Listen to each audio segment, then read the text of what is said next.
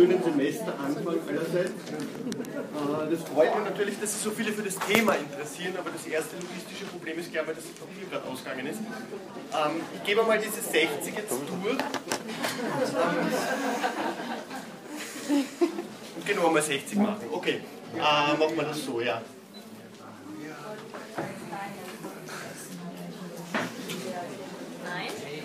Na gut, also ähm,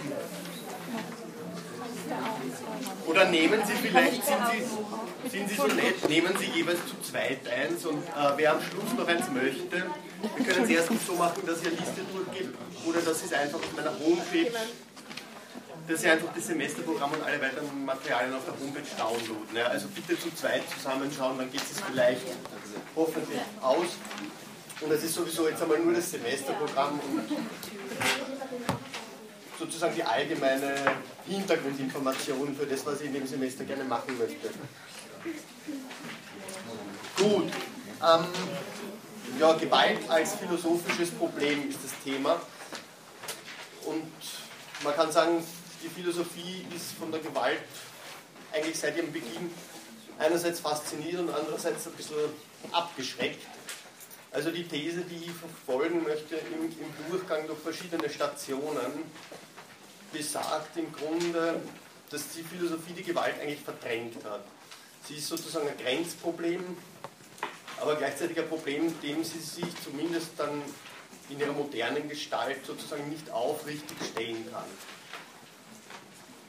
Das lässt sie ganz, ganz gut nachverfolgen an einem ganz zentralen Diskurs, der im Semester auch, ich sage jetzt einmal zeitlich, wenn ich mich jetzt nicht irre, ganz vorne steht. Sie sehen, ich stelle Ihnen einfach mal vor, was ich machen möchte. Und geht, ja. So kurzfristig nicht, ich habe gerade gefragt. Also das geht sicher nicht, aber wenn möglich und wenn sozusagen genügend Sie weiterhin interessieren, werden wir irgendwas machen. Also, ich habe gerade mit der Sekretärin gesprochen, ich sage vielleicht nächste Woche. Bitte? Nächstes Semester, ja, immer durch. Ja, also sie hat gesagt, sie wird sich bemühen, äh, dass wir eventuell tauschen können oder keine Ahnung, ich weiß es nicht. Äh, ich würde es erstens auf die Homepage stellen und zweitens ins Vorlesungsverzeichnis. Beziehungsweise es wird auf der Instituts-Homepage auch sozusagen bekannt gegeben. Okay, bitte. Vielleicht kann man, vielleicht kann man das aufnehmen und in die Audiothek ja, das ist, das ist eine Sache, die könnt ihr jetzt sozusagen nur mit jemandem, der dort verantwortlich ist, besprechen. Das wäre eine Möglichkeit. Die andere Möglichkeit ist, dass ich sozusagen ein Skriptum draus mache. Ja, also diese beiden Möglichkeiten schweben mir vor. Ich weiß noch nicht, das Erste wäre wenig Arbeit für mich. Das Zweite muss man auch technisch jetzt realisieren, aber das wäre an sich eine ganz schöne Sache. Ja. Also ich, ich frage mal einfach. Äh, ich habe gesagt. Frage. Ist okay, wenn wir eine Tonaufnahme machen und dann für die anderen alle auf, auf die so, Genau, also das wäre natürlich, wenn, wenn Sie es oder wenn Sie, wenn Sie jemand findet von der Audiothek oder wenn Sie es dann der Audiothek zur Verfügung stellen würden, wäre das perfekt. Ja. Okay. Ich habe jetzt den Kollegen, der das letztes Jahr gemacht hat, nicht im Blick, vielleicht ist er nicht erinnern, aber dagegen spricht grundsätzlich überhaupt nichts. Also ich mache das gerne und Okay. Also vielleicht haben wir äh, Aufnahmen sozusagen durchgängig. Es war dann immer ganz praktisch, es gab dann immer zwei, die sozusagen alternierend das gemacht haben oder wenn wer nicht da war. Ähm, das wäre fein auf jeden Fall. Gut. Ich bringe Sie vielleicht dann einfach mit den, wenn Sie den Kollegen nicht kennen von der Audiothek oder die Kollegen, die Kolleginnen, dann würde ich Sie einfach mit denen in Kontakt bringen. Okay, wunderbar. Ja, okay, machen wir das vielleicht nachher. Ähm, genau, also Philosophie ist sozusagen angezogen von der Gewalt und gleichzeitig abgestoßen. Das ist ähm, eine Ambiguität in der Philosophie selber, die man ab sozusagen den ersten Auseinandersetzungen mit dem Begriff, mit dem Problem, mit dem Phänomen äh, ganz, ganz gut eigentlich sehen kann. Also Sie brauchen nur ähm, Sie brauchen nur an Heraklit denken und äh, diese, diese Losung, der Krieg sei der Vater aller Dinge. Ähm, das ist ein Text und sozusagen das Umfeld dieses Zitats möchte mir auf jeden Fall einmal genauer anschauen, gleich in der nächsten Stunde. Weil sie darin schon sehr viel an dieser Zweideutigkeit sozusagen widerspiegelt. Und ähm, das hat nicht nur damit zu tun, dass man Polemos nicht nur als Krieg übersetzen kann, sondern auch als Zwist, als Streit. Und dass damit eigentlich eine ganz, ganz grundsätzliche Ambiguität eben in den Gewaltbegriff schon reinkommt und in die philosophische Diskussion. Okay, angezogen, abgestoßen, äh, das ist grundsätzlich eine, ich sage mal, ähm, menschliche Verhaltensweise gegenüber der Gewalt, äh, sie vereint immer beides. Also diese, diese anziehenden und abstoßenden Potenziale äh, wird man durchgängig eigentlich in dem ganzen Diskurs finden. Das geht so weit, dass äh, in der neueren Gewaltforschung sehr viele Positionen sehr, sehr kritisch, beispielsweise, beispielsweise in der Gewaltsoziologie, diese ganz entscheidende, diese ganz entscheidenden Arbeiten von äh, Sofsky, das Traktat, der Traktat über die Gewalt, der wurde von sehr vielen Kritikern dann als fast schon gewaltaffirmierend und in einer ästhetisierenden Weise die Gewalt sozusagen verklärend dargestellt. Die Gewalt wird dort einem Handlungsprinzip, der Mensch kann sie überhaupt nicht mehr sozusagen entgegensetzen oder entziehen. Ähm, Sofsky meint, man muss ihr sozusagen folgen in ihrer Dynamik, man muss sie so beschreiben, wie sie sich gibt, ansonsten verstellt man sie. Andere sagten wieder, das wäre genauso ein ästhetisierender Zug der die Gewalt im letzten A in gewisser Weise entschuldigt und sozusagen ein ontologisches Grundmerkmal daraus macht. Und das ist sicher was, was der ganze philosophische Gewaltdiskurs, fern gewaltigen Thema wurde, zu vermeiden versucht. Äh, nämlich jegliche Naturalisierung, jegliche Biologisierung, Soziobiologisierung, sozusagen jede Festschreibung der Ursachen von Gewalt da kann die Philosophie der, der, Soziologie einfach wirklich ins Stammbuch reinschauen, wenn es dort eben heißt, Gewalt ist sozusagen eine Handlungsoption. Man kann, aber man muss nie unter keinen Umständen gewaltsam handeln. Das heißt, dort, wo es um Gewalt geht, ist, äh, wenn man so will, da gibt es keine zureichenden Gründe. Ja? Ähm, das muss die Philosophie erst einmal verdauen. Ja? Damit kommt sozusagen die Kontingenz ganz, ganz zentral in, diese, in diesen Problemkomplex hinein und wie die Philosophie, sage jetzt mal, damit umgeht, äh, ist natürlich entscheidend für ihr Verhältnis zu diesem Phänomen. Tut sie es nämlich nicht, schiebt sie ihr Gründe unter, das ist sozusagen die klassische, die klassische Vorgehensweise, dann wird sie selber gewaltsam. Dann schreibt sie die Gründe fest, damit schreibt sie auch fest, was als Gewalt anerkannt wird und was nicht. Und damit ist der philosophische Diskurs selber gewaltsam. Und das ist sozusagen die große Gefahr jedes, wenn man so will, deskriptiven Diskurses über die Gewalt, der mal zunächst die Gewalt sozusagen nur studieren will, dass er nicht implizit sofort preskriptiv wird und sie normativ auflegt. Lässt sie das vermeiden? Kann man natürlich sofort fragen. Ähm, wir werden sehen. Ich würde sagen, das ist vielleicht ähm, die aporetische Ausgangssituation, in der wir stehen. Ich habe gesagt, es gibt eine Aporie, die sie, die sie eben ganz zentral darstellt. Sie sehen es, äh, in die nächste Stunde habe ich das Thema gelegt, Aporin der Gewalt, erster Teil, die Scheidung von Gewalt und Vernunft und die Grenzen der Rechtfertigung. Ähm, das ist natürlich genau, wenn man so will, das Versprechen der Moderne. Die Gewalt sozusagen im Horizont ihrer Rechtfertigung zu domestizieren. Also das heißt, auf der einen Seite geht es darum, dass die Gewalt, wenn sie erscheint, dann erscheint sie in diesem philosophischen Diskurs der Moderne nur an zwei Polen. Entweder als das Illegitime, als das Verbrecherische oder eben als die legitime Gegengewalt, beispielsweise, ähm, ja, die eben Verbrechen sanktioniert oder dann nach außen hin als Krieg. Der aber eben der Rechtfertigung bedarf. Ja. Diese, ganze, diese ganze Problematik kristallisiert sozusagen in, in der alten schon platonischen Scheidung von Gewalt und Vernunft Kratos, Bia, Logos auf der anderen Seite, die zusehends in der philosophischen Tradition fraglich wird. Wie gesagt, in dem Moment, wo es keine zureichenden Gründe gibt, kann man nicht mehr einfach davon ausgehen, dass sie der Vernunft, die Vernunft per se, als ob es die eine Vernunft gäbe, der Gewalt, als ob es eine Gewalt gäbe, gegenüberstellen lässt. Gewalt und Vernunft ist also die erste große Scheidung, die wir uns anschauen müssen. Und ähm, man kann das tun eben von der klassischen griechischen Philosophie bis hin zur sozusagen gegenwärtigen Philosophie. Ein Beispiel dafür wäre beispielsweise, ähm, weil ich mich sehr gern darauf einschieße, wäre eben Habermas äh, kommunikationstheoretische Reformulierung der Vernunftproblematik. Also, mir scheint, sie werde darauf näher eingehen, dass in diesem Rahmen einer diskursivierten Vernunft das andere der Vernunft Habermas diskutiert beispielsweise ähm, im Hinblick auf die Religion, auf den Status der Religion in der Politik, dass die sozusagen sich entweder übersetzen lässt, es gibt bei ihm diesen sogenannten Übersetzungsvorbehalt, das heißt, dass sie in den Grenzen der Vernunft erscheint, ihre kognitiven Potenziale sozusagen bereitstellt, oder wenn sie das nicht tut, dann muss sie die, die Vernunft sozusagen selbst behaupten. Also da gibt es ein paar ganz, ganz schöne Formulierungen, die eigentlich sehr verräterisch sind, die von der Selbstbehauptung eines spezifischen Universalismus sprechen. Damit haben wir dann das ganze Problem. Äh, was passiert denn sozusagen mit dem anderen als anderen, das da als Gewalt etikettiert wird? Ja, als gewaltsam, als irrational etc. Also Sie sehen, ähm, ich spreche jetzt von Vernunft, von Irrationalität, von Gewalt, von dem anderen der Gewalt, von der Philosophie, die sich sozusagen als das andere der Gewalt zu positionieren sucht. Wir haben es also mit einem extrem dichotomisch,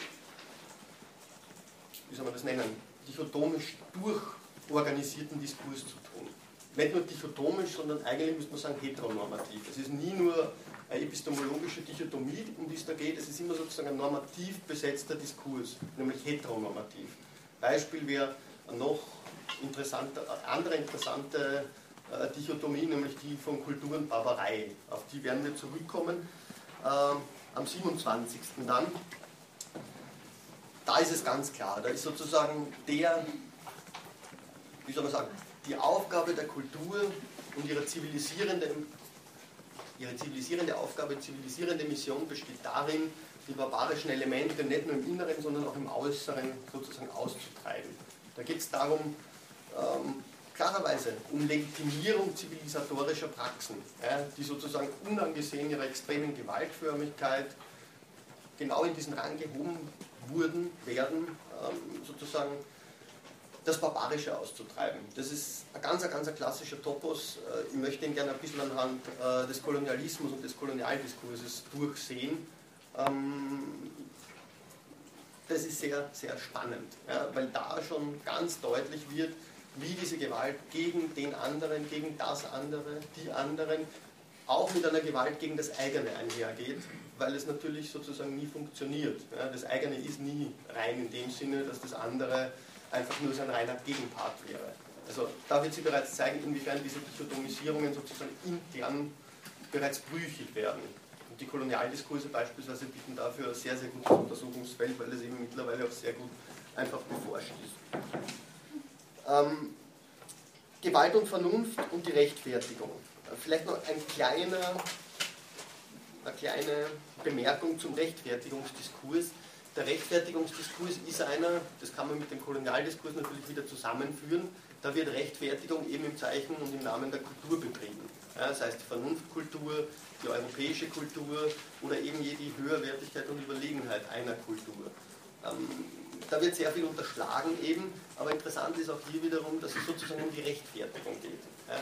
Die Rechtfertigung, dass man sich sozusagen gegen das barbarische Prinzip zu wehren habe, weil ansonsten naja, die Kultur, die Rationalität etc. selbst in Frage gestellt wäre. Und Sie sehen sozusagen the violence incarnate. Ja, dieses anderen, dieses barbarischen Prinzips ist natürlich Grund genug dafür, dass man die eigene Gewalt sozusagen verbrämt, dass die eigene Gewalt eben als Gegengewalt auftaucht. Bei Kant gibt es da eine ganz schöne Formulierung dafür. Er spricht davon, äh, wir haben sozusagen zwei Grenzgötter. Wir haben den Grenzgott der Moral und den Grenzgott der Gewalt. Und Kant ist, ähm, man kann sich etwa anschauen, seine Überlegungen zur, zur, zur Hospitalität und so weiter und so fort. Das sollten wir vielleicht auch tun in dem Zusammenhang, wenn es um Barbarei und Kultur geht. Kant ist da relativ vorsichtig und, und zeigt eben sozusagen, da geht es natürlich nicht um seine kritizistische Philosophie, sondern da geht es eher um die Anthropologie und so weiter. Bitte. Da geht es da darum, dass, ähm, dass sich sozusagen diese Reinheit der Gegensätze nie aushalten lässt, sondern dass, dass bereits das eine durch das andere infiziert ist. Ja? Nicht nur affiziert, sondern infiziert. Und affiziert ist eigentlich ganz schön. Affiziert, also Affektion, das kommt vom affizere, das impliziert selber schon ein Gewaltmoment. An, affizere heißt etwas antun. Ja. Etwas wird angetan. Ja. Also das hat dann sehr viel damit zu tun, dass es in dem ganzen philosophischen Diskurs der Moderne auch ganz lange Zeit eine Ausblendung der Affekte gibt. Weil die Affekte hätten sozusagen die Gewalt mitten in die philosophischen Systeme reingeholt. Und die Frage ist natürlich, wie wird einem in einem System, wenn wir uns Hegel anschauen, wie wird in einem System ja, das andere vermittelnd aufgenommen. Und was passiert in dieser Vermittlung? Sie kennen die hegelische, die hegelische Problematik der Vermittlung. Ähm, die ist in der Geschichtsphilosophie zum Beispiel besonders interessant, weil die ist durch und durch von Gewalt geprägt. Sie kennen den, was schon, diese, diese stehende Wendung von der Schlachtbank der Geschichte. Ähm, Sie kennen die Herr-Knecht-Dialektik ähm, in der Phänomenologie des Geistes. Das strotzt nur so vor Gewalt, aber trotzdem kann man sich dann fragen, wird Hegel dem gerecht? Ja? Damit wäre ein zweiter äh, Referenzautor jetzt genannt, eigentlich, auf den ich mich sozusagen in der klassischen Philosophie berufen möchte. Das eine, wenn es um die Gewaltrechtfertigung geht, das ist klarerweise Hobbes. Ja? Äh, bei Hobbes gibt es eine ganz, ganz, einen ganz, ganz gut artikulierten Diskurs der Gewaltrechtfertigung. Bei Hegel gibt es äh, den Versuch, die Gewalt in der dialektischen Methode sozusagen aufzuheben. Gleichzeitig muss er anerkennen, dass eben die Dialektik sozusagen selber das Bild der Gewalt ist. Das heißt, Sie finden bei Hegel dann später auch Wendungen, wo er einfach sagt, es gibt gewissermaßen Unaufhebbares, das in diesem Räderwerk nicht aufgeht. Ja, sozusagen, er spricht einerseits vom Bösen, andererseits aber auch von der Gewalt. Und das ist wiederum ganz spannend, weil was genau an dem Punkt, ja, wo Böses und Gewalt zusammengeführt werden, natürlich vor einem enormen Problem stehen. Und dort, dort würde ich eigentlich sozusagen den ganzen Diskurs festmachen wollen, nämlich die Gewalt einfach mit dem Bösen zusammenzuführen, das ist ein rechtfertigungstheoretischer Fehlschluss. Das das darf man eigentlich nicht machen, weil äh, die Gewalt geht sozusagen dieser Distinktion voraus. Das ist problematisch. Also dadurch kann man die ganze Gewaltproblematik auf die TODC-Problematik zum Beispiel zurückführen und konfrontiert sozusagen aber nicht die Gewalt selbst als philosophisches Problem, sondern nur eine ganz spezifische Auffassung oder Formulierung oder diskursive Formation von Gewalt, aber nicht mehr die Gewalt als solche. Darum geht es mir äh, in den ersten Stunden, wo ich eben das, was ich die Aporien der Gewalt nenne, einmal so Revue passieren und ein bisschen durchleuchten möchte. Gewalt, Vernunft, Gewalt und Rechtfertigung. Ähm, das Ganze nochmal am Beispiel Kultur, Barbarei. Und das soll dann in der weiteren Folge überführen zu sozusagen einer theoretischen, einem, einem theoretischen Ansatz äh, der Gewalt als in ihrer Ambiguität als eine Art Schwellenphänomen fasst. Also als etwas, das man nie einseitig auflösen kann, weil diese einseitige Auflösung sozusagen nicht so sehr die Spitze abbricht, sondern das Phänomen zerstört. Ja. In der Phänomenologie würde man sagen, was ähm, adäquate Beschäftigung mit einem Phänomen ausmacht, ist einmal sozusagen ihre zunächst und zumeist vorangenommene und meistens nicht reflexiv artikulierte Geltung in Klammern zu setzen, zu suspendieren. Husserl sagt die Enthaltungswelt. Dadurch soll sozusagen der Blick auf das Phänomen freigesetzt werden. Man mag jetzt dazu stehen, wie man will. Also die, die, die Philosophie nach der Phänomenologie hat das natürlich radikal in Frage gestellt. Das das kann man gerade nicht machen, weil sozusagen dadurch die ganzen normativen, die ganzen ethischen Fragestellungen ähm, gleich einmal äh, wegfallen. Ähm, ich würde sagen, das ist eine methodologische Operation, die man machen kann. Ich werde sie zum Teil machen, aber nicht um ethische Fragestellungen, um moralphilosophische Fragestellungen sozusagen mir zu ersparen, sondern um zu zeigen, wo überhaupt diese Fragestellungen ansetzen. Ja? Wenn ich nämlich davon ausgehe, dass Legitimität und Illegitimität, ja, sozusagen diese ordnungstheoretischen Konzepte, mit denen man den Gewaltdiskurs überfrachtet hat, wenn ich davon ausgehe, dass diese Scheidung sozusagen gilt, ja, festgeschrieben ist, dann bewege ich mich im Rahmen einer ganz spezifischen Ordnung.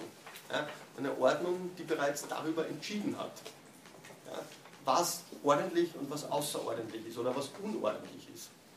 Und ich glaube, das ist dieser Ordnungsbegriff, den ich eher auch aus der Soziologie nehmen würde, also von Sigmund Baumann zum Beispiel, aber auch von Bernhard Waldenfels aus der Philosophie. Ich glaube, dieser Ordnungsbegriff ist ganz, ganz entscheidend. Es gibt nicht einfach, wie es in der klassischen Philosophie sozusagen angenommen war, Grundordnungen, Kosmos, kosmologische Grundordnungen. Es gibt nicht, wie es die deutsche Philosophie große deutsche Philosophie vielleicht und bis hin zur, zur Phänomenologie angenommen hätte, irgendwelche Zielordnungen, ja, wie es auch die aristotelische Ethik beispielsweise annimmt, also irgendwelche teleologischen Horizonte. Das Gute, ja, jenseits des Seins bei Platon oder so. Daraufhin äh, zu denken, unterstellt etwas, das man glaube ich nicht unterstellen darf. Und das ist ein bisschen, ich sage mal, der Verdacht, den ich gerne mit Bezug auf die Gewalt dem ich gerne mit Bezug auf die Gewalt nachgehen möchte. Nämlich, man sollte nicht einfach, das ist so, so eine Art Platonismus der Sozialphilosophie und der politischen Philosophie, davon ausgehen, dass es die Erfahrung des Guten, des Gerechten und so weiter gäbe, sondern äh, Judith klar wäre beispielsweise in, in ihrem Buch über Ungerechtigkeit, wäre da eine ganz starke Opponentin eines solchen Restplatonismus, sondern von Erfahrungen des Ungerechten, der Gewalt etc. Also ich würde sagen, das wäre ungefähr vielleicht ein negativistischer Ausgangspunkt, von dem man ausgehen soll, ohne dass das hieße, dass man sozusagen das Negative irgendwie bei Hegel zu einem dialektischen Prinzip erklärt. Es geht eher darum zu sehen, wie diese Ambiguität des Begriffs sozusagen immer da ist, wie die immer und permanent ausgebeutet wird. Also Sie finden in, jedem, in jeder Abhandlung über die Gewalt, egal in welchem Feld, diese, diese Grundscheidung von Gewalt und Gegengewalt. Es ist sozusagen immer eine in rechtlichen Kategorien geführte Auseinandersetzung, legitim, illegitim. In der Soziologie gibt es Formulierungen vielfach, wo die Gewalt eben das Illegitime per se genannt wird. Also in philosophischer Perspektive würde ich sagen, kann man sich damit nicht zufrieden geben. Ja? Weil es ganz, ganz einfach, Sie kennen die, die Diskussion der gerechte Krieg beispielsweise, eine Diskussion, die vielleicht aktueller denn je wiederum ist, ähm, und was im Namen sozusagen der Gegengewalt, der gerechten Gegengewalt, des Krieges gegen, des Krieges gegen alle Kriege, der letzte Krieg, der sozusagen eschatologisch den Frieden sichern soll, was im, im Namen dieser Gegengewalt gemacht wurde. Ja. Also man braucht äh, teilweise nur an sozusagen, ja, man kann an die Totalitarismen denken, man kann an Revolutionen denken, also gut, egal. Es ist, es ist alles voller Gewalt und gleichzeitig ist nicht alles unerbittlich, würde ich nass sagen. Ja. Also über die Gewalt hinaus zu denken, heißt in erster Linie diese Dichotomien einmal unter die Lupe zu nehmen. Und das ist eben genau das Ansinnen, das ich am Anfang verfolge, die Aporien, naja, wenn nicht aufzulösen, zumindest mal als solche kenntlich zu machen. Und das würde im letzten dann vielleicht so einen Schritt im Sinne einer praktischen Philosophie, im Sinne einer angewandten Ethik zum Beispiel möglich machen, nur wenn ich sozusagen diese aporetische, dieses aporetische Festgefahrensein des Gewaltdiskurses einmal durchschauen kann, dann kann ich mich auf Antworten auf die Gewalt konzentrieren. Ohne dass ich einfach nur diesen Zirkel von Gewalt und Gegengewalt repliziere. Mich sozusagen in ihn einschreibe und ihn sozusagen mit Blick darüber hinaus stillzustellen oder zu zerschlagen. In der Lage Vene. Ich glaube, das ist was, was wie die Geschichte gezeigt hat, einfach nicht möglich ist.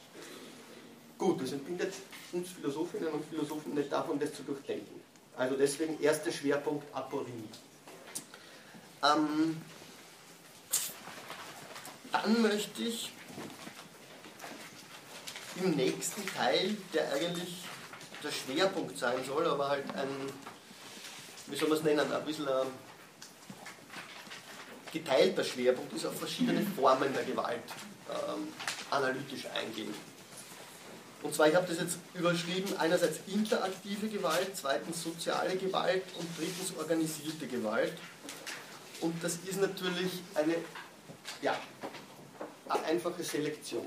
Ja. Äh, ich glaube, dass man sozialtheoretisch zwischen diesen drei Typen unterscheiden kann. Ähm, interaktive Gewalt wäre Gewalt sozusagen zwischen Individuen, was niemals heißt, dass diese Individuen sozusagen reine Spontanitäten sind. Ja. Ähm, das brauche ich nicht weiter erläutern. Ich möchte mich da auf neuere Theorien, neuere handlungstheoretische Ansätze und äh, die Diskussion von Gewaltdynamik beziehen. Vom Theoretischen her. Dann möchte ich ein bisschen in die Praxis gehen und möchte mir eine spezifische Form interaktiver Gewalt anschauen, die, naja, vielleicht zunächst einmal ein bisschen klingt, die aber sie, wenn man genauer hinsieht, sozusagen in der Gewaltgeschichte durchzieht, die Ohrfeige. Das ist nicht nur ein Mittel der Erziehung, das immer noch keineswegs verschwunden ist, das ist gleichzeitig auch ein ganz entscheidendes, ähm, ein ganz entscheidendes Gewaltmittel im Rahmen beispielsweise der KZs gewesen. Sozusagen dort, wo es um Entwürdigung, Dehumanisierung geht, äh, wo es darum geht, den Menschen aus sozusagen der Menschenfamilie, würde Arendt sagen, herauszunehmen ähm, und die sozusagen durch diese kleine Gewalt, wie man sie auch genannt hat, den ganzen Zivilisationsbruch eigentlich vorzubereiten geholfen hat. Das ist gleichzeitig ein ganz entscheidendes Gewaltmittel im Kolonialismus wiederum gewesen. Also Sie sehen, ähm, das sieht zunächst sehr eng aus und rein von Interesse für eine ganz spezifische äh, historische Epoche, es zieht sich aber, glaube ich, durch. Weil es eben nicht nur gegen Kinder, gegen Unmündige, sondern auch lange Zeit gegen nur ganz anders sozusagen gefasste Menschentypen angewandt wird. Und was sie daran auch sehr schön zeigen lässt, das ist was, was ich bis jetzt eigentlich vergessen habe anzusprechen, äh, ist, dass es sich bei interaktiver Gewalt niemals nur eben um physische Gewalt handelt. Eine Ohrfeige ist nicht nur physische Gewalt, vielleicht ist sie kaum physische Gewalt, vielleicht ist sie gar keine physische Gewalt. Ja. Ähm, in einem katholisch sozialisierten Land wird sich kaum jemand daran erinnern, der dieses Sakrament empfangen hat, dass die Firmung eigentlich mit einer Ohrfeige sozusagen besiegelt wird. Ähm, gut, das sind einfach symbolische Gewaltakte, die ja, Rite Passage darstellen, Initiationsriten und so weiter und so fort. Und damit sozusagen zusammen ganze Ordnungen inkorporieren. In dem Zusammenhang wird es ganz spannend sein, wieder mal einen Seitenblick auf die Soziologie zu richten. So inkorporierte Ordnung, symbolische Gewalt, das sind natürlich Grundbegriffe bei Pierre Bourdieu, ähm, wo sie das, naja, ich würde mal sagen, sozialphilosophisch sozusagen angewandt findet. Ich würde ihn nicht als reinen Soziologen durchgehen lassen. Gut, also die Ohrfeige, erster Schwerpunkt äh, sozusagen Exemplifikation interaktiver Gewalt. Zweiten Schwerpunkt möchte ich gerne legen auf Rassismus, rassistische Gewalt, die ich da überschrieben habe als soziale Gewalt. Ähm, das ist vielleicht eine etwas gewöhnungsbedürftige Definition. Ich würde sie deswegen vorschlagen, weil ich Rassismus Ihnen zu präsentieren versuchen werde als eine Art Sozialtechnologie. Ja? Also da geht es keineswegs nur sozusagen um offene rassistische Gewalt, sondern da geht es äh, um, um, verschiedene Formen, wie Rassismus, wie rassistische Gewalt erfahren wird, wie sie das wiederum in die Körper einschreibt, wie sie das sozusagen in die Psychismen einschreibt, deren Handlung artikuliert. Nicht nur auf Seite der Opfer, sondern auch auf Seite der Täter bzw. der Dritten. Ähm, ja, es ist eine Form negativer Vergesellschaftung, wie der, wie der deutsche Rassismusforscher Wolf Hund das in den letzten Jahren sehr, sehr gut herausgearbeitet hat. Und es bringt, deswegen habe ich das Phänomen sozusagen ausgewählt, es bringt wiederum ganz, ganz klar zutage, wie einerseits Gewalt was Relationales ist, also sozusagen nie einseitig, was nicht heißt, auf gleicher Ebene, und wie es Ordnungen eben sozusagen rekonstruiert, rekrutiert. Und diese Ordnungen weiteres Verhalten sozusagen fortschreiben. Gut, in dem Rahmen, das ist mir vorher noch aufgefallen, möchte ich dann außer Hund noch ähm, vor allem auf Franz Fanon eingehen. Sozusagen einer der ersten Theoretiker, der ja, der rassistische Gewalt im kolonialen Diskurs, aber nicht nur im kolonialen Diskurs thematisiert hat. Äh, und zweitens auf Sarah Ahmed, die pakistanischstämmige englische Rassismustheoretikerin die eben ein ganz ähnliches Konzept verficht. Bei der Ohrfeige jetzt äh, möchte ich mich vor allem beziehen, nachdem ich das nicht gesagt habe, auf Winfried Speitkamp, ein Historiker, der ein sehr aufschlussreiches Buch über die Ohrfeige in der Geschichte geschrieben hat. Äh, und zweitens auf Jean-Paul Sartre, der in, den, in, in seinen Notizbüchern für eine Moral ein ganz langes Kapitel über Gewalt, insbesondere äh, Gewalt in der Erziehung drinnen hat. Drittens möchte dann auf organisierte Gewalt eingehen äh, und da wird natürlich das Ganze extrem breit. Ähm, ich habe mich dafür entschieden, das ein bisschen zwei, in zwei Hinsichten hin zu exemplifizieren. Also eine Form organisierter Gewalt, die, die sehr, sehr spannend zu thematisieren gewesen wäre, ist natürlich Folter.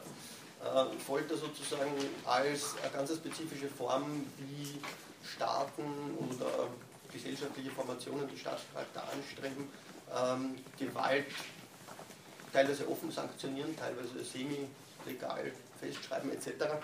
Ich habe mich dann entschieden, dafür das nicht zu machen. Ähm, einfach deshalb, weil ich den Diskurs nicht genug kenne. Ähm, habe mich dagegen entschieden, den Kriegsdiskurs, also sozusagen die, die, die philosophischen Diskurse über den Krieg Ihnen zu präsentieren, weil es da eine ganz eine starke Diskussion gibt. Zum einen, gerade im Hinblick darauf, dass sich der Charakter des Krieges seiner Natur nach in den letzten Jahrzehnten einfach verändert hat. Herfried Münkler spricht von den neuen Kriegen, dazu gibt es immens viel Literatur. Ähm, meine Idee ist einfach Ihnen mal zu präsentieren, wie die klassische Philosophie den Krieg gesehen hat. Sie finden bei Hegel und Kant einfach Hinweise darauf, ja, das ist etwas, mit dem man sozusagen nicht nur leben muss, sondern hin und wieder braucht es das, ja, damit sozusagen die Völker aus ihrer Erstarrung erwachen. Ähm, das hat sich natürlich geändert, hat aber gleichzeitig dann sozusagen vor dem Hintergrund der Erfahrungen des 20. Jahrhunderts und des Übergangs des Kriegs zum Genozid nochmal ganz andere Formen hervorgebracht. Also einerseits Thematisierung des Kriegs in der klassischen Philosophie, man kann dann noch in die Antike ein bisschen zurückgehen, über Kant, über Hegel bis hin zu Heidegger, der den Krieg sozusagen seinsgeschichtlich erklärt oder verklärt.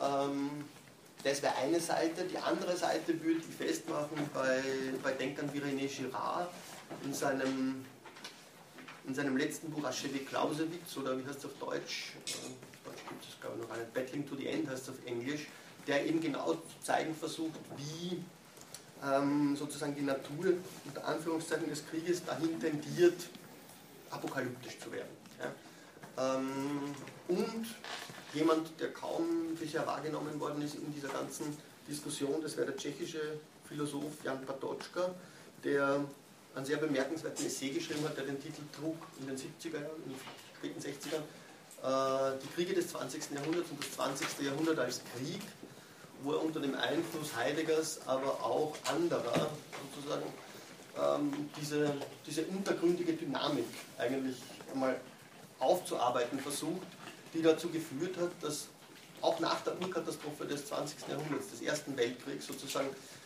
das damals geborene Konzept der totalen Mobilmachung, denken Sie an Jünger, ähm, dieses damals geborene, diese damals geborene Idee, diese sozialtechnologische Kategorie sozusagen, nie wirklich zu einem Frieden geführt hat. Und seine These wäre, man muss halt in, sozusagen einen Kopf behalten, dass er äh, im inneren Exil gelebt hat, äh, in der Tschechoslowakei, wäre, dass dieser Krieg nie aufgehört hat und dass er sozusagen im Zweiten Weltkrieg auch nur eine spezifische Artikulation gefunden hat und dass die noch darüber hinaus wirksam ist. Was das natürlich für das Verständnis des 20. Jahrhunderts heißt, insbesondere für Theorien sozusagen, die den, den Holocaust als Zäsur in dieser Gewaltgeschichte betrachten, kann man sich dann überlegen. Ich denke, das ist eine Position, die man sich auf jeden Fall ansehen sollte auch. Gut. Ähm, damit wären wir schon im Jänner. Ha. Ähm, extreme kollektive Gewalt 3 ist dann überschrieben Genozid. Und also da kann ich Ihnen nicht mehr versprechen als einfach nur Schlaglichter. Ja. Äh, insbesondere wäre mit erhalten an, an Jacques Semelin, einen französischen Genozidforscher, der versucht hat, sozusagen in einer komparativen Perspektive, ähm, was hat er behandelt? Er hat vor allem behandelt Holocaust, den Holocaust, den Völkermord in Ruanda und den Genozid in Ex-Jugoslawien, der versucht hat, in einer komparativen, historiografischen Perspektive trotzdem, ähm, ich sag mal, eher humanwissenschaftliche und geisteswissenschaftliche bis philosophische Kategorien zur Anwendung zu bringen. Dort wird es ganz spannend, weil dieser wirklich ausgezeichnete Historiker letzten Endes nicht anders kann, als psychoanalytische Kategorien hereinzuziehen.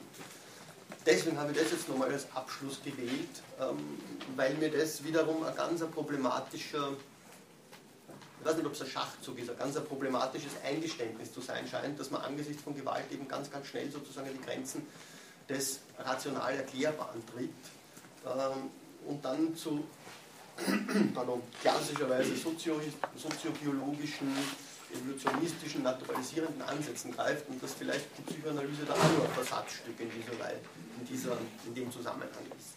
Ähm, Derrida würde sagen, vergessen wir nicht die Psychoanalyse, vielleicht lehrt uns die mehr als nur Naturalisierung, auf jeden Fall.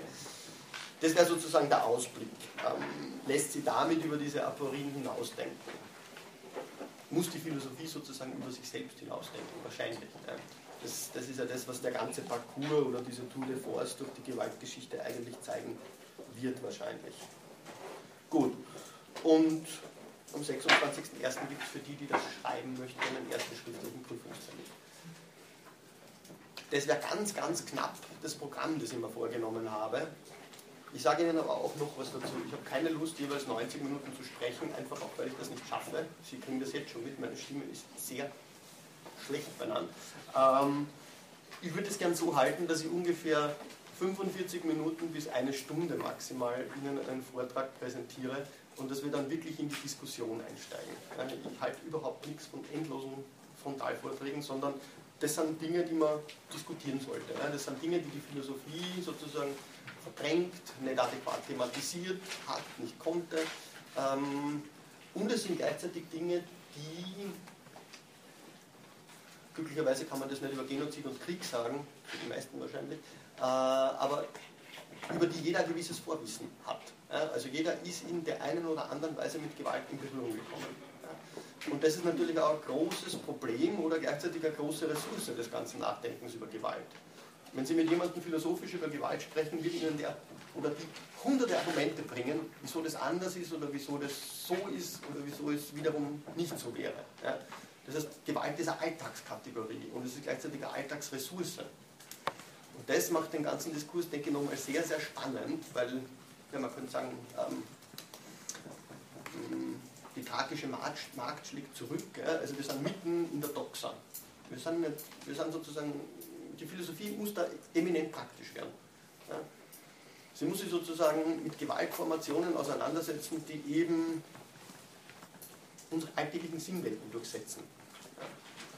Darauf, das hat jetzt ein bisschen was mit der Methode zu tun, mit der ich vorgehen möchte, auf dieses ähm, Durchsetztsein unserer Sinnwelten von Gewalt, ähm, möchte ich vielleicht noch einen kurzen Hinweis liefern.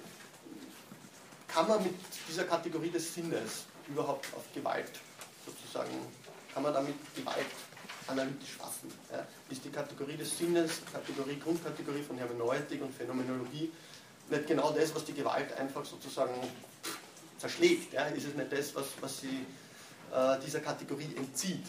Ja. Ich glaube, das sollte eine ganz äh, entscheidende Leitlinie des ganzen, des ganzen Semesters bleiben. Ja. Ich würde sagen, dass man die Kategorie nicht aufgeben kann, dass man aber sehr wohl so ganz genau und kritisch ansehen muss, was wir je im Kontext, je in den Diskursen unter Sinn verstehen. Und dann wird man, glaube ich, sehr schnell sehen, dass eben diese, diese Darstellung der Gewalt als des Sinnlosen, es gibt in den Sozialwissenschaften nach dem Zweiten Weltkrieg bis in die Gegenwart eigentlich sowas wie ein Mythos der sinnlosen Gewalt. Dass das eine der größten Schwierigkeiten ist, die man in einer adäquaten Auseinandersetzung mit der Gewalt eigentlich hat nämlich dass sie ganz, ganz schnell sozusagen als sinnlos, als irrational, als barbarisch etc. etc. sozusagen erklärt wird. Und genau dieser Erklärungsgestus ist in eins ein Rechtfertigungsgestus für sozusagen die eigene Gewalt. Also ich unterstelle jetzt niemandem sozusagen selbst gewalttätig zu sein. Ja. Ich sage nur, es ist diskursiv. Ein ganz spezifisches Muster. Es ist ein, ein ganz spezifischer diskursiver Gestus, den man sich anschauen muss. Oder Dispositiv vielleicht dass es überhaupt nicht als Gestus im Sinne subjektiver Handlungsmacht erscheint, sondern dass es eben ja, in unsere sozialen Vergesellschaftungsformen und Handlungshabitualitäten einfach so eingeschrieben ist, dass man das manches überhaupt nicht als Gewalt wahrnimmt. Also Sie müssen, Sie müssen sich nur anschauen, wie der Umgang mit Gewalt im Laufe des 20. Jahrhunderts sich zum Glück wesentlich verbessert hat. Also es wurden einfach Dinge mittlerweile sozusagen als Gewalt es werden Dinge als Gewalt wahrgenommen, artikuliert, sanktioniert, die man vor 100 Jahren ja, einfach sozusagen auf Seiten der Opfer stillschweigend ertragen hat oder sogar sozusagen moralisch nur im Zeichen der Höherwertigkeit beispielsweise des Erziehungsberechtigten und so weiter verklärt hat. Also bei der Ohrfeige wird man das sehen. Ja.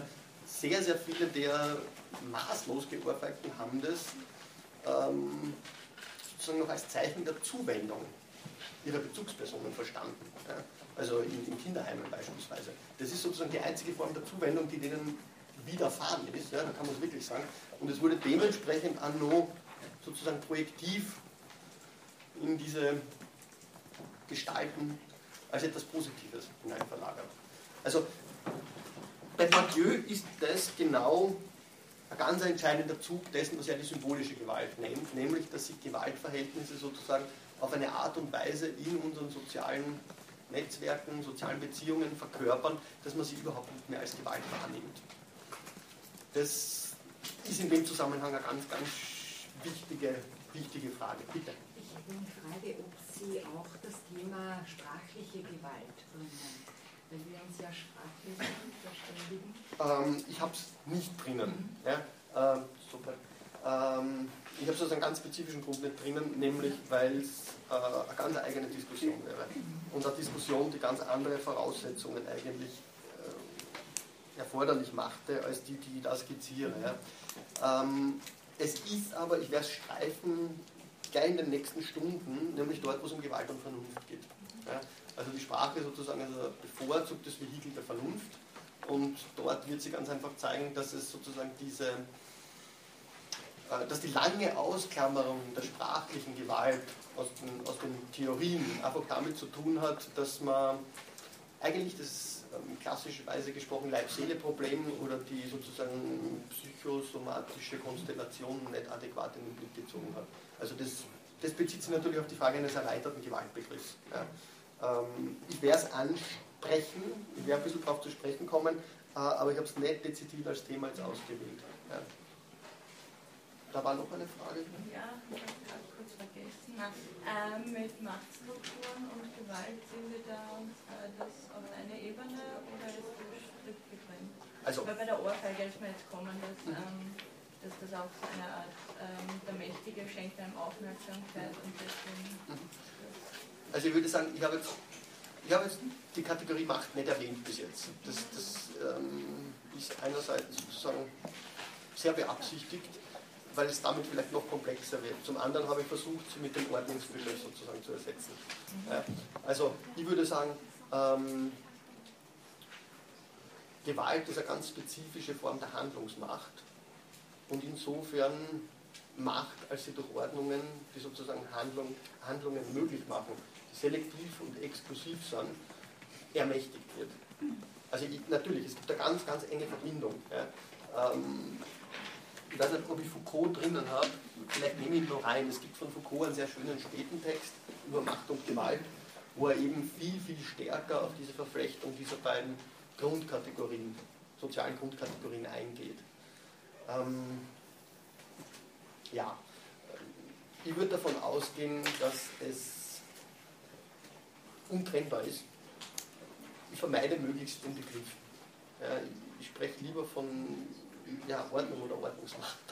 Ähm, wir können es aber gern berücksichtigen. Also mehr so im hierarchischen System als in das hat noch nichts mit Hierarchien zu tun, weil also ich glaube davon, davon sollte man nach Foucault schon geheilt sein, ja, dass es sozusagen immer sehr kapillare Macht ist. Ja, also Ordnungen sind etwas, was sie auf den Leib schreibt und dort sozusagen die Machteffekte lokalisieren, durch Disziplinierung und so weiter einschreiben. Ja, also das hat noch nicht sehr viel mit Hierarchien zu tun. Ich würde sagen, Hierarchien stehen damit in einer Verbindung, aber Hierarchien sind vor allem Möglichkeiten, solche Machteffekte auszunutzen. Aber wir können, das ist vielleicht ein ganz guter Punkt, den könnt ihr in den nächsten Stunden einfließen lassen, wir können nur ein bisschen sozialtheoretisches Vokabular reinnehmen. Also wir können durchaus Macht, Gewalt und so weiter, wie es von Max Weber thematisiert wurde oder kategorisch scharf getrennt wurde, es dann sozusagen in der neueren Philosophie ganz anders gesehen wurde, das, kann, das können wir gerne reinnehmen. Ja. Das ist vielleicht eine gute Idee. Danke.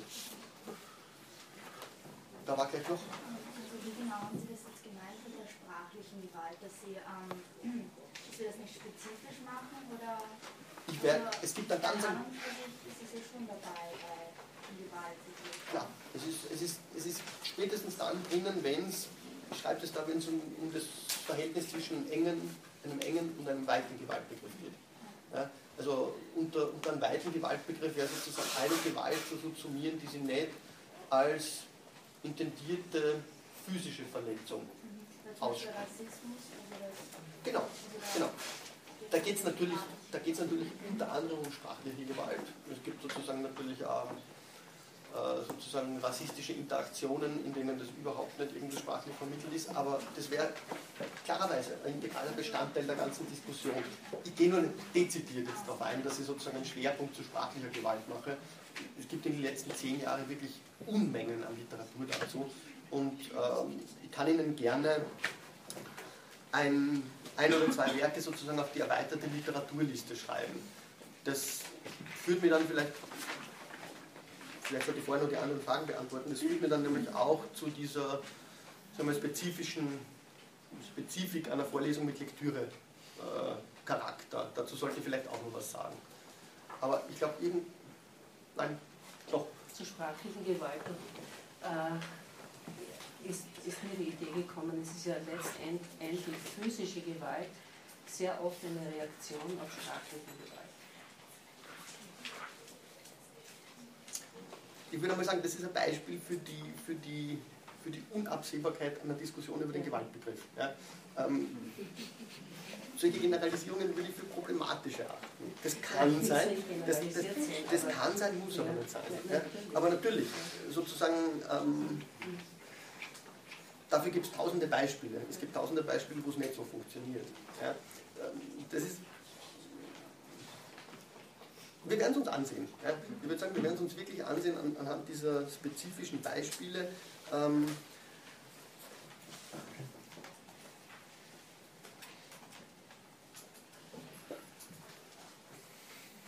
na, ich sage nichts mehr dazu. Wir werden es uns ansehen. Ähm, ich habe das in dem, sozusagen in dem inhaltlichen Teil, wo ich kurz darstelle, worum es mir geht, kurz angesprochen, wo steht die gewaltigen Transformationen. Ja? Ähm, missverstehen Sie das nicht so, dass es die Gewalt gibt. Ja? Die Gewalt, die Sie sozusagen auf einer spezifischen Ebene, beispielsweise im interaktiven Geschehen, einfach wandelt, die einfach ihre Formen wechselt. Es gibt nicht die Gewalt. Ja? Also sozialtheoretisch gesprochen ist die Gewalt ein soziales Ereignis, dem der Sinn Gewalt zugeschrieben wird. Es gibt keine der Gewalt. Das heißt aber noch nicht, dass Menschen, die etwas als Gewalt erfahren, was von anderen nicht als Gewalt etikettiert wird, darum sozusagen eine falsche Erfahrung hätten oder unaufrichtige Erfahrung oder Entfremdungserfahrung. Die möge, die kann daraus sozusagen entstehen. Natürlich, wenn ich in einer Gesellschaft lebe, in der ich Gewalt erfahre, die von anderen nicht als Gewalt anerkannt wird, dann kann das verschiedene Form, Folgen haben. Ja? Beispielsweise die ganze Biederfelder Theorie der Anerkennung, Gewalt sozusagen als Reaktion auf verweigerte Anerkennung. Ja? Das steht in dem Kontext. Zum Beispiel. Ja? Anerkennung wäre ganz ein wichtiger Begriff, auf den wir sicher auch noch zu sprechen kommen werden. Aber es gibt nicht die Gewalt. Ich glaube, das, ja, das ist vielleicht, wenn das am Schluss der Vorlesung klar ist, bin ich schon zufrieden. Ja? Ähm, weil das eben genau sozusagen ein Erklärungsansatz ist, der von der Evolutionsbiologie über sehr viele sozusagen geschichtsphilosophische äh, historiografische Diskussionen des Themas bis hin in die moderne, in die moderne Sozialpsychologie einfach permanent wiederholt wird. Aber es geht vielmehr darum, dass da auf kontingente Weise etwas realisiert wird, was sich nicht auf ein Wesen hin vereinheitlichen lässt. Und trotzdem, ich meine, deswegen sind wir Philosophinnen und Philosophen, brauchen wir irgendwie einen kategorialen Apparat, der es uns erlaubt, diese Phänomene zu studieren. Genau. Darum soll es gehen. Eine ja. Frage zum Thema Folter, institutionelle Gewalt. Ähm, ja, also ich habe den Georges Partei mhm. etwas gelesen. Äh, halten Sie den auch für richtig? Ich habe ihn rausgelassen. ähm, also grauslich. Nein, nein, das würde ich sozusagen nicht abschrecken, Sie damit zu konfrontieren. Ähm, ich habe ihn rausgelesen, erstens, weil ich ihn zu wenig kenne und zweitens, weil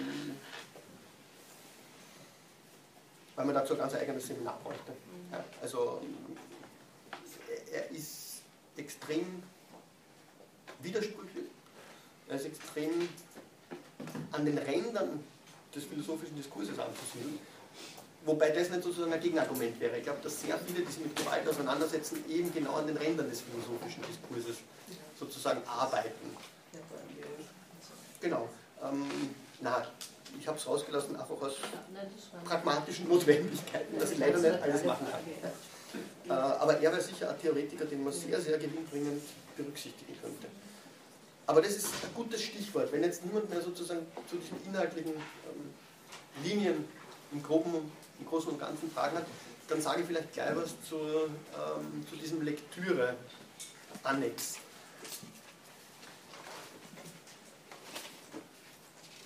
Es beschäftigen sich viele mit dem Thema oder es haben sich viele mit dem Thema beschäftigt, sind irgendwo über das Thema gestolpert oder sind darauf hängen geblieben und ich habe eine Literaturliste zusammengestellt, die besteht größtenteils aus Artikeln. Ja. Äh, ich habe nette Klassiker jetzt mal drinnen.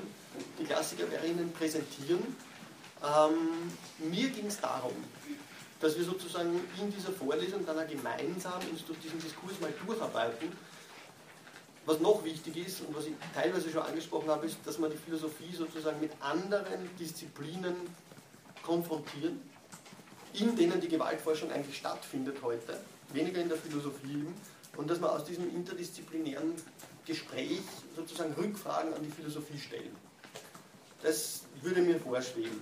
Und was mir noch vorschweben würde, ist, dass Sie sich selber mal Gedanken machen, ja, in welchen Texten bin ich mit dem Problem bereits sozusagen zusammengestoßen. Das hieße einfach konkret, wenn Sie jetzt ein philosophisches Buch gelesen haben, in dem Gewalt ein Problem ist oder eben als Problem ausgeklammert wird, wie auch immer, ja, dann können Sie das durchaus als einen Teil in, die, in diese erweiterte Lektüre aufnehmen. Ja. Verstehen Sie das? Wird der Reader verfügbar sein? Ähm, das ist jetzt kein Reader in dem Sinne. Also ich habe ich kann Ihnen oder ich kann einen Reader sozusagen zugänglich machen, weil ich viele Texte sowieso habe ähm, und würde Ihnen ungefähr 20, 25 Texte sozusagen kann Ihnen zur Verfügung stellen. Ja. Ähm, ich würde aber sagen, schauen Sie sich selber mal den Diskurs an. Es gibt so viel. Ja. Wenn Sie sagen, ich habe jetzt beispielsweise, ich weiß nicht, gearbeitet zu, zu Rawls, ja, wie auch immer, oder politischen Philosophie, dann schauen Sie mal, war das dort ein Thema? Ja? Haben Sie da was gelesen, dann nehmen Sie das. Ja? Ich würde sagen, wir sollten sozusagen zweigeteilt machen. Jeder sollte schauen, dass er eine gewisse Literatur für sich findet, mit der er bereits irgendwie in Konflikt geraten ist, wo es um Gewalt geht. Und zum anderen sollten Sie dann noch Texte heranziehen, wo Sie sagen, okay, zu diesem Themenkreis äh, würde mich dieses oder jenes interessieren. Ja. Und das Spannende ist, denke ich gerade, ähm, ich werde bei der Prüfung nicht sehr viele spezifische Details fragen. Ich, würd, ich werde bei der Prüfung eher generelle Fragen stellen, das heißt danach, wie schaut beispielsweise, wie schauen diese Aporien aus? Wie artikulieren sich diese Aporien in verschiedenen Diskursen? Geben Sie mir Beispiele dafür dann kann jeder sozusagen sagen, okay, ich habe mir A, Verkleinment angeschaut, das ist ein anthropologischer Text, sozusagen über die Omnipräsenz der Gewalt im Alltag. Da zeigt sich dieses und jenes besonders gut. Oder ich habe mir Michel Vivier-K angeschaut, äh, soziologisch-theoretischer Text. Ich habe mir dieses und jenes angeschaut. Sie können mit jedem Text an diese Fragen andocken. Ja? Und ich werde Sie nicht fragen, ähm, keine Ahnung, was ich in der zweiten Stunde über, über Hegel gesagt habe. Ja. Mir, mir geht es eher darum, sozusagen Diskurse zu skizzieren und deren Probleme aufzuweisen. Ähm, und wenn Sie jetzt eine Vorlesung erwarten, in der Ihnen sehr, sehr viel Fakten vermittelt, dann ist das wahrscheinlich nicht das, was ich machen werde. Ich mag einfach Diskurse beschreiben. Gut. Ähm, Könnten Sie trotzdem die Texte auf Moodle stellen? Ja, ich habe die Texte immer auf meiner Homepage. Also ähm, die stehen jetzt allerdings nicht da drauf, aber wenn Sie über die. Ja, oder die, ja. Genau. Äh, also das Kennwort wird ganz einfach sein. Ich sage es jetzt mal so und ich gebe vielleicht das nächste Mal, wenn Sie dann mehrere entschieden haben zu bleiben oder zu kommen oder zu gehen, äh, ich gebe das nächste Mal einfach eine Liste durch. Dann kann sich jeder mit seinen Passwörtern, äh, mit seiner E-Mail eintragen und ich schicke dann noch, nachdem das immer geheim stattfindet, soll ein Passwort durch. Ja. Ähm, das können wir auf jeden Fall machen. Also Sie werden dann einen Großteil der Literatur hier finden. Was ich nicht reinstelle, sind ganze Bücher. Also zum Beispiel das Buch, das Burkhard Liebsch rausgegeben hat oder Burkhard Liebsch geschrieben hat. Da wäre schon eins, äh, da geht es um Spielräume sprachlicher Verletzbarkeit. Da hätten wir schon sozusagen einen Anschluss an die Sprach- und Gewaltdiskussion. Ich stelle vor allem Artikel rein. Ja. Ähm, ich stelle es mir einfach so vor. Ich skizziere Ihnen Diskurse, biete Ihnen sozusagen ein paar Parcours und ein paar Aussichten auf klassische philosophische Perspektiven und diskutiere immer an, wie die in einem interdisziplinären Kontext sozusagen weitreichender als in der Philosophie thematisiert und kritisiert werden. Und Sie schreiben mir bei der Prüfung dann einfach ähm, beispielsweise zum Verhältnis von Kultur und Barbarei ein Essay. Ja? Ähm, das ist im Großen und Ganzen das, was mir vorschlägt. Bitte. Das heißt, die Prüfung besteht aus einer Frage, die in einem großen Essay beantwortet wird. Ich, ich, gebe Ihnen sicher zwei. Sie können sich sicher eine auswählen. Ja. Okay. Ähm, wird äh, die Literatur den Vorlesungen bzw. Terminen zugeordnet oder? Nein, im Großen und Ganzen können Sie das machen, deswegen habe ich Sie reingeschrieben. Ja. Äh, es steht jetzt nicht überall was dabei weil ich mich zum Beispiel beim engen und weiten Gewaltbegriff, da gibt es enorm viel Literatur, das wäre eher sozusagen zusammenfassend präsentieren, aber es gibt dazu auch Texte. Äh, wenn Sie sich die Literaturliste mal genauer durchschauen, Sie finden sicher sozusagen immer passende Sachen.